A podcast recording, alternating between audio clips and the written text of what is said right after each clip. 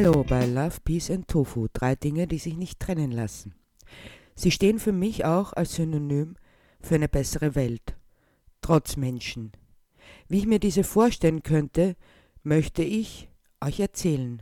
Der Text trägt den Titel In einem Land nach unserer Zeit. Gedanken verloren sah Lilith in den sternenklaren Himmel, ihren Kopf in Adams Schoß gebettet, der am Stamm einer hohen Birke lehnte, auf dem ein Huhn sein Nachtquartier bezogen hatte. Bis vor kurzem waren noch alle aus dem Häuserverband zusammengesessen, also alle, die Lust dazu hatten, und zumeist hatten alle Lust, hier zu sitzen und zu plaudern. Spontan wurden Gedichte vorgetragen oder Lieder gesungen.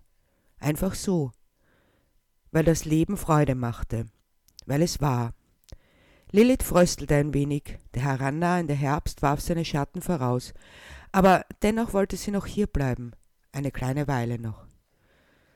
Es finden sich immer die richtigen Leute zusammen, stellte Adam unvermittelt fest.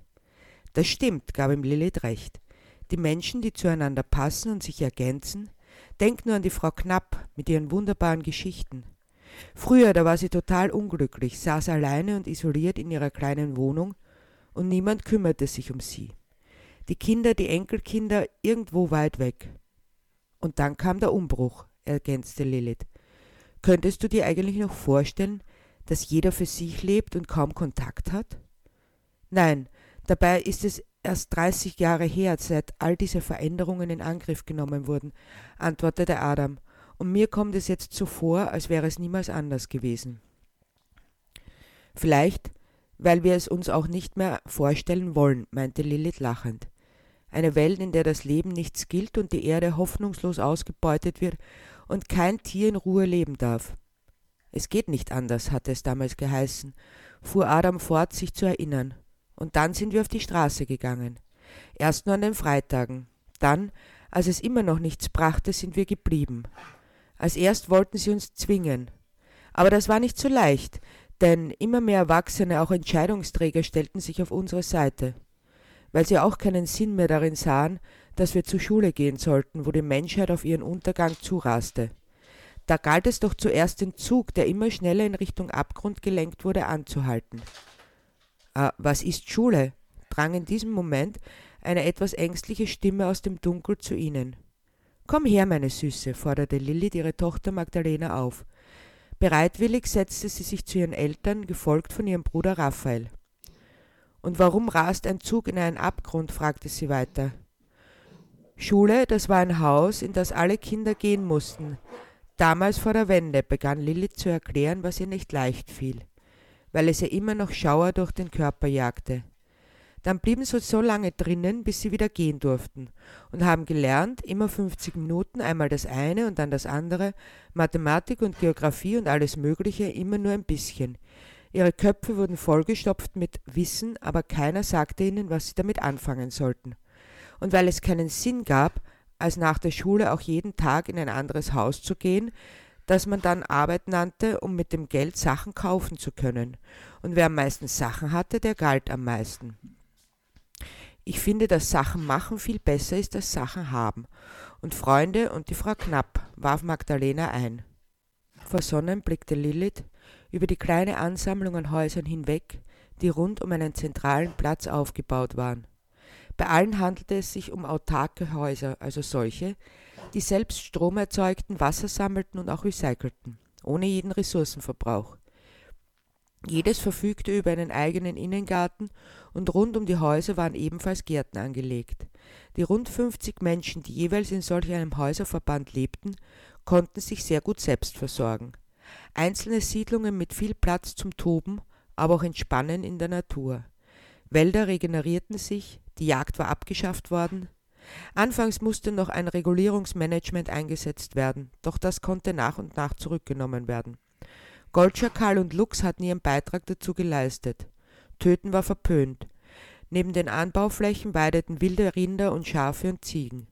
Man musste sie nicht mehr nutzen. Kaum jemand aß mehr Fleisch, nutzte Daunen oder Leder. Pelz war sowieso verpönt, zumindest an Menschen, und wer es tatsächlich nicht schaffte, gänzlich auf Fleisch zu verzichten, holte sich eine Feder von einem Huhn und züchtete es sich selbst im Reagenzglas. Gerne wurde es nicht gesehen, aber es wurde toleriert, wie man eben kleine menschliche Schwächen toleriert. Seit dieser weltweiten Ernährungsumstellung war nicht nur der Ressourcenverbrauch vehement zurückgegangen, sondern auch die Kosten für die Gesundheitsversorgung. Die Menschen arbeiteten gemeinschaftlich in den Gärten, versorgten sich mit frischem Obst und Gemüse, regional und saisonal, so dass sie gesund blieben. Auch die Transporte konnten auf ein Minimum beschränkt werden und so etwas wie private Autos kannte man kaum mehr. Es gab auch keine Gründe, wegzufahren, und wenn, dann bediente man sich öffentlicher Verkehrsmittel. Niemand hatte es eilig, selbst die Textilien wurden regional hergestellt, vorzugsweise aus Hanf und Flachs. Ja, das finde ich auch, aber damals galt das halt so und deshalb hat man auch immer mehr Sachen gemacht und wieder weggeworfen, bis kein Platz mehr war zum Wegwerfen und die Erde knapp davor war kaputt zu gehen. Das meinte ich mit dem Zug, der auf dem Abgrund zufährt, erklärte Lilith. Wie schön es doch war zu erleben, dass Frau Knapp, die einst einsame Frau, jetzt geradezu von Kindern belagert wurde, die alle ihre Geschichten hören wollten. Da war kein Platz mehr für Einsamkeit. Was habt ihr eigentlich morgen vor? fragte Adam unvermittelt seine Kinder. Morgen gehen wir ernten, Äpfel zuallererst, antwortete Raphael wie aus der Pistole geschossen, der sich schon auf die ersten Äpfel in diesem Jahr freute. Und die Kartoffeln sind, glaube ich, auch schon, warf Magdalena ein. Und dann gehen wir zu Frau Merz, die uns zeigt, wie man näht. Was man braucht, was wichtig ist, lernt man im Leben, meinte Lilith. Vor allem das selbstständige Denken und Entscheiden. Das ist schon ganz anders als zu unserer Zeit. Ja, ganz anders, pflichtete Adam ihr bei. Statt zu guten BürgerInnen und KonsumentInnen gemacht zu werden, geht es um ein geglücktes, selbstbestimmtes Leben. Statt Lohnarbeit Lebensarbeit. Was ist Arbeit, wollte nun Magdalena wissen. Das ist, wenn jeder was anderes macht. Also einer stellt Schuhe her und ein anderer sitzt im Büro und ein anderer ist Straßenkehrer und nur das. Dafür haben die Menschen Geld bekommen haben es so lange gemacht, wie sie mussten, und dann sind sie in Pension gegangen. Also einen Teil ihres Lebens, in dem sie nicht mehr arbeiteten und das Geld bekamen, weil sie schon lange gearbeitet hatten, aber eigentlich nicht mehr von Nutzen waren, versuchte Adam seinen Kindern zu erklären und merkte, wie er sofort wieder in eine Sprache verfiel, die vielleicht damals passend war, aber zu diesem Zeitpunkt nur noch Erstaunen hervorrief. Das heißt, dass damals nur Menschen von Nutzen waren, die arbeiteten, meinte Raphael staunend, aber warum muss man überhaupt von Nutzen sein? Wenn jeder seinen Beitrag leistet, dann ist das doch gut für alle. Du siehst es jetzt so, weil es auch so gemacht wird, und das ist auch gut so, gab Adam seinem Sohn recht. Aber damals, vor dem großen Streik, da war es ganz anders, so wie ich es beschrieben habe. Dabei gab es immer weniger Arbeit, immer weniger Menschen waren von Nutzen. Und das war das Einzige, was damals zählte. Die Regierenden waren der Meinung, dass sie die Menschen gegeneinander ausspielen müssten, bloß um Stimmen zu bekommen und weiter herrschen zu können.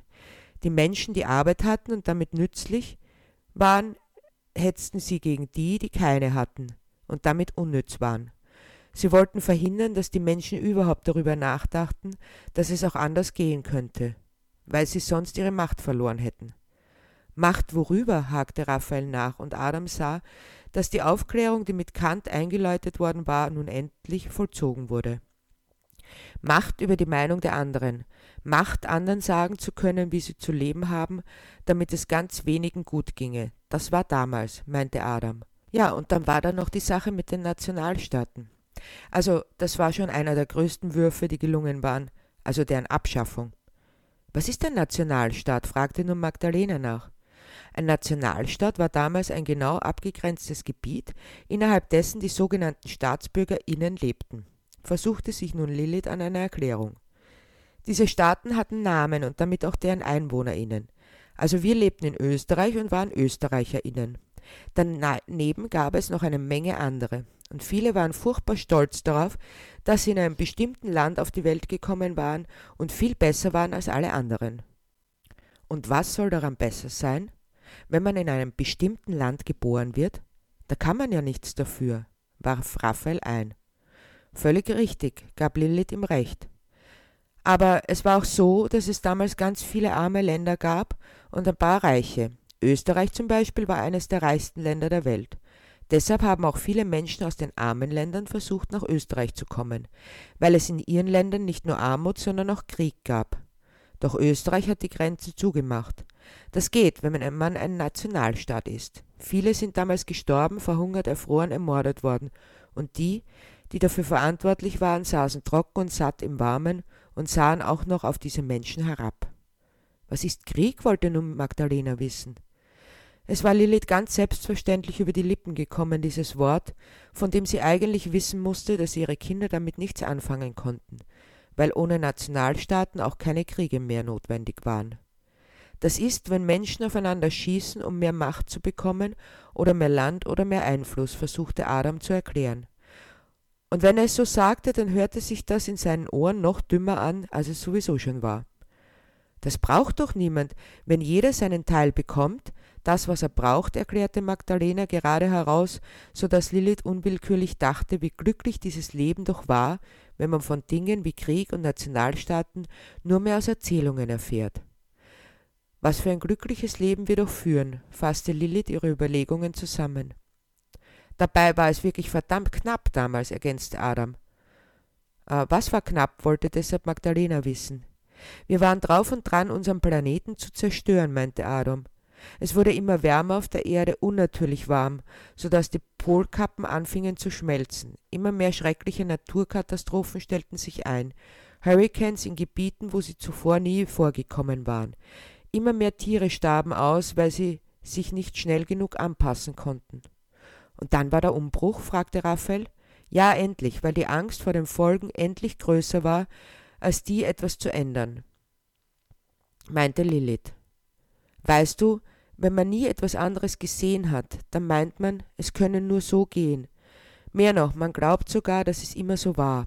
Dabei kennen wir nur das, was wir in unserem kleinen Leben sehen, und die Menschen hatten deshalb große Angst vor der Veränderung, weil sie nicht wussten, was danach käme. Da nimmt man lieber das Schlechte in Kauf, bevor man sich für etwas Gutes einsetzt, von dem man noch nicht einmal weiß, ob es wirklich funktioniert. Das ist aber dumm, erklärte Raphael gerade heraus. Wenn man sämtliche relevante Informationen hat, dann kann doch gar nichts schiefgehen. Das siehst du so, meinte Adam nachdenklich. Aber wer Angstmache und Hetze glaubt und nicht den Informationen, der fürchtet sich vor dem Neuen, weil ihm immer und immer wieder gesagt wurde, dass es nicht gut sei, solange bis man es glaubt. Aber irgendwann fällt so ein Kartenhaus aus Lügen zusammen, wenn nur genug Menschen nicht mehr bereit sind, daran zu glauben. Aber der Mensch ist doch vernünftig und rational, ergänzte Raphael, der immer noch nicht verstand, wie man entgegen besseres Wissen und Gewissen handeln konnte. Das ist er, zumindest theoretisch, gab ihm Adam recht. Aber die Menschen damals waren weder rational noch vernünftig, sondern abergläubisch und verängstigt. Aber was ist mit dem eigenen Denken, mit der eigenen Meinung? blieb Raphael hartnäckig. Das ist allgemein gültig, dass jeder seine Meinung haben und sie auch aussprechen darf. Ja, das stimmt, stimmte Lilith zu. Aber es war eine finstere Zeit, die Menschen glaubten nur die Wahrheit, die sie vorgesetzt bekamen. Da brauchten sie nicht selbst zu denken, und dann musst du dir vorstellen, dass sie ständig arbeiten mussten, um konsumieren zu können. Und dann mussten sie das Konsumierte auch noch verwenden und zumindest vor den anderen schützen, denn sie lebten auch in der ständigen Angst, dass ihnen jemand etwas wegnahm, vor allem die, die keine Arbeit hatten und kein Geld und nicht konsumieren konnten. Die meisten Menschen hatten keine Zeit und keine Energie für eine eigene Meinung. Da war es viel einfacher, sich eine andere anzueignen, vor allem weil die Menschen das so taten und die Mehrheit hatte immer recht. Auch das glaubten sie. Und was war mit denen, die eine eigene Meinung hatten und sie sich auch nicht wegnehmen ließen und sie anderen erzählten? fragte nun Magdalena. Lange gelang es, sie lächerlich zu machen, dafür zu sorgen, dass ihnen niemand zuhörte, aber das Blatt wendete sich, gerade da, wo es schon fast zu spät war, erklärte Lilith. Ich bin so froh, dass ich jetzt lebe, erklärte Magdalena feierlich. Ich auch, gab ihr ihr Bruder recht. Na dann, lass uns mal zu Bett gehen, meinte Lilith. Morgen ist wieder ein wunderschöner Tag, der darauf wartet, von uns gelebt zu werden. Einmütig, voller Dankbarkeit und Zuversicht gingen sie gemeinsam zu ihrem Haus. Es war gut, da zu sein. Könntet ihr euch vorstellen, euch in solch einer Welt wohlzufühlen? Oder habt ihr vielleicht auch andere Ideen? Dann schreibt mir doch an hello at novelsforyou.com und erzählt mir davon. Ich freue mich auf eure Gedanken. Und hört das nächste Mal wieder rein bei Love, Peace and Tofu. Drei Dinge, die sich einfach nicht trennen lassen.